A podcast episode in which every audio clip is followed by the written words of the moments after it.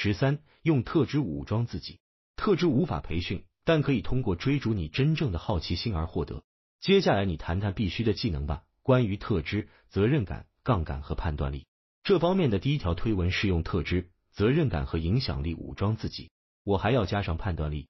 你在那篇推文中没有提到这一点。如果你想致富，你必须大规模的获得报酬。为什么是你？这就是责任。大规模，这是杠杆。为什么是你而不是别人得到报酬？这就特质。特质这个概念是整个推特风暴中最难传达的东西，这可能是人们最困惑的事情。问题在于，我们都有这样的想法，认为一切都可以教授，在学校教授。这个想法其实是错的。事实上，最有意思的东西是教不了的，但是一切都可以学会。通常来说，学问要么来自你 DNA 里的一些先天特性，要么是你在童年时学到的软技能。这种技能是长大后很难教会的，要么是崭新的知识。还没有人知道是怎么回事，要么它真的是来自工作中的培训，因为你的模式非常匹配某个高度复杂的环境，能够在一个特定的领域建立起基本的判断力。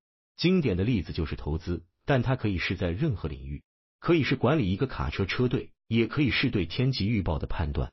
所以，特质是你非常关注的知识，特别是如果你起步已经晚了，比如说已经过了二十二、十一、二十二岁。你可能没有机会再选择哪方面的特质，你应该看看在那个时间点已经学到了什么，然后在那个基础上进行构建。特质是无法培训的。关于特质，首先要注意的是，你没办法通过培训获得。如果你去上课、去培训，然后就能获得特质，那么其他人也一样可以，然后社会就能大规模生产和培训人才。如果这样可行，就见鬼了。那我们可以给电脑编程，最终给机器人编程。让他们来做事就行了。如果这样的话，你就非常容易被替代了。我们付给你的工资就是最低限度的，因为外面有大量的人可以通过培训来做你的工作，你的报酬就沦为你的培训成本加上培训的投资回报。所以，你真的要掌握特质，你需要上学，需要培训，然后把你的最强的特质资本化，这才是你真正获得报酬的东西。特质要通过追逐你的好奇心而获得。比如有人拿到了心理学学位，然后去干了销售。如果他已经是一个很强的销售，有很好的销售技巧，那他的心理学学位就是个杠杆，可以帮助他销售上做得更成功。但如果他一直是个内向的人，从来都不擅长销售，然后试图用心理学来学习和加强，那他也不会做得很成功。通过追求天赋，真正的好奇心和激情所在，你会发现和获得更多的特质。不是为了最热门的专业去上学，也不是要进入投资者所说的风口。特质通常处于知识的边缘，它可能是一些刚刚被发现或者很难被发现的东西。如果你不是百分之一百的懂，那么百分之一百了解的人就做的比你好，他们会远远的甩开你，而不只是领先一点点。因为我们现在是在拼创意的领域，复利和杠杆大有影响。如果是操作一千倍的杠杆，有人百分之八十的时间是正确的，有人百分之九十的时间是正确。那后者能获得的市场回报就是数百倍，因为杠杆和复利，因为它更加正确。所以啊，你要确保你非常擅长，真正的好奇心是很重要的。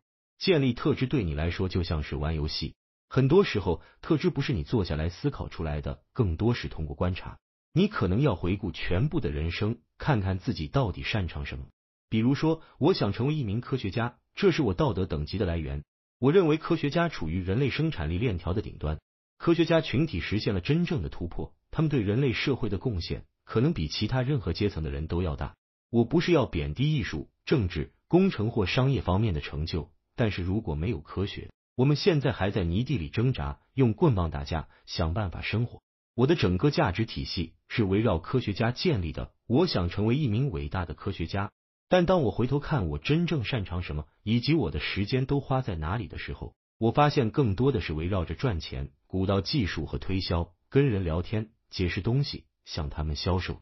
我有销售技巧，这是特质的一种。然后我有关于怎么赚钱的分析能力，我还痴迷于数据，有把它吸收和分解的能力，这也算是我的一项特殊技能。我也喜欢古道技术，所有这些东西对我来说都像玩游戏，但对其他人来说却像是工作。对别人来说，这些事情会很难，他们会说：“我怎么才能变非常简练和擅长推销呢？”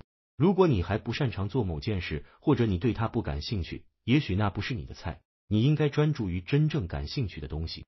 有意思的是，第一个真正指出我擅长做什么的人是我妈妈。她是在厨房边做边说的。在我十五、十六岁的时候，当时我在跟一个朋友说，我长大要成为一名天体物理学家。我妈说不，你要去做生意。